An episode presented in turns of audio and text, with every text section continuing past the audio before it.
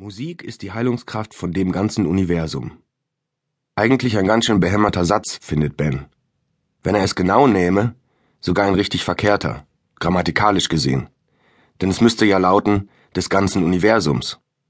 Aber Ben ist gerade überhaupt nicht in der Stimmung, um klug zu scheißen. Irgendwie mag er diesen Satz. Sehr sogar. Wo sie recht haben, haben sie recht, die Post 68er von der Titanic.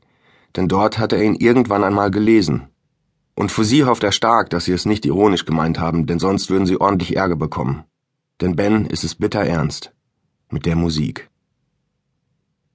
In den letzten Monaten lief für ihn so ziemlich alles schief, was schieflaufen konnte. Seine Freundin Tine hat ihn nach fünf Jahren mit den Worten Werd endlich mal erwachsen verlassen. Pünktlich dazu wurde er 30 Jahre alt, was er bis dahin immer für ausgeschlossen hielt. Das Allerschlimmste jedoch war, dass sich seine Band, die Servo Kings, auflöste, wodurch sich Ben unterm Strich nicht nur langsam von seiner Jugend, sondern auch von seinem größten Jugendtraum verabschieden musste, mit einer eigenen Popband riesig berühmt zu werden. Und nun sitzt er traurig und allein auf seinem Sofa und das Einzige, was ihn tröstet, ist, und war eigentlich immer schon, Musik. Wenn man genau hinschaut, bemerkt man, Ben hat feuchte Augen, und zwar deshalb, weil sich in diesem Moment für ihn wieder einmal zeigt, dass es einen gemeinsamen Kern in jeder Musik zu geben scheint. Eine Essenz, für die es sich zu leben lohnt und die einen vergessen macht, was um einen herum so alles passiert. Ein lästiger Gedanke zerstäubt den Nebel seiner musikinduzierten Trance. Ihm kommt die Party in den Sinn, auf die er heute Abend noch eingeladen ist. Womöglich täte es mir mal wieder ganz gut, unter Leute zu kommen, denkt er, gerade an einem solchen Tag wie heute. Silvester. Was erwartet man von einer guten Party? Ordentlich was zu trinken, ordentlich was zu essen, und, wenn man ehrlich ist, ordentlich was zu ficken. Ben ist anspruchsvoll und erwartet darüber hinaus, dass Musik läuft, die ihm gefällt. Old Frank ließ sich nicht lumpen und hat für 30 Personen provenzalische Hähnchenschenkel gezaubert. Ben geniert sich etwas mit seinen mitgebrachten Chipstüten. Egal. Der Champagner tut seine Wirkung, Sprachbarrieren werden eingerissen, die Schenkel schmecken einen Hammer und schon kommt Ben mit Birte ins Gespräch. Nach seiner Schätzung ist sie Mitte 20 und ihm gefällt besonders an ihr, wie sie ihre langen blonden Haare mit schmalen Fingern beiläufig aus ihrem Gesicht streicht, während sie mit ihm redet. Ihr hellblauer, irrsinnig flauschig aussehender Pulli schmiegt sich äußerst ansprechend um ihre BH-losen Brüste. Sie ist, wie Ben gerade erfährt, erst unlängst aus Norddeutschland nach Köln gezogen.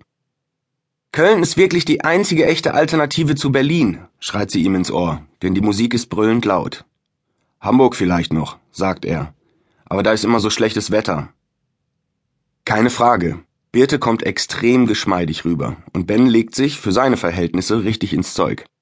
Bislang war er immer mit Mädchen zusammen, die ihn angemacht oder aufgegabelt haben, und er würde von sich sagen, dass er eigentlich gar keine Ahnung hat, wie man Mädchen klar macht.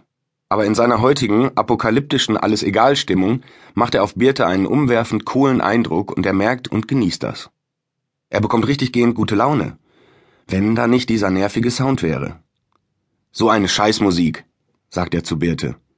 Sie fragt nur, welche Musik? Na, was hier gerade so läuft. Hab gar nicht hingehört. Was hörst du denn gerne für einen Sound?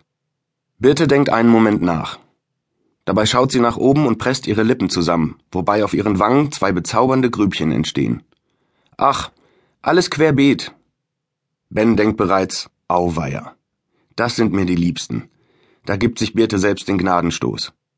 Im Moment höre ich gerne die Best of Modern Talking. Danke für dieses Gespräch. Das war's. Schade.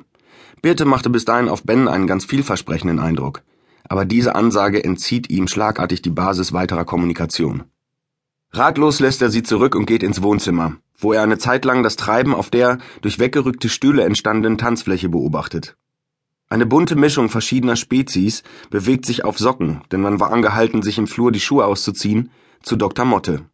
Quelle der geschmacklosen Musik ist ein stark nach BWL-Student aussehender junger Mann, der feist auf einem Ledersessel sitzt und mit einem Laptop auf dem Schoß gnadenlos die Top 40 der letzten Jahre rauf und runter nudelt.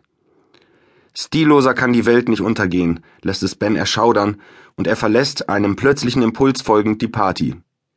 Im Hausflur sucht er den Sicherungskasten, mit Umlegen eines einzigen Schalters gehen alle Lichter aus und das morbide Treiben findet ein jähes Ende.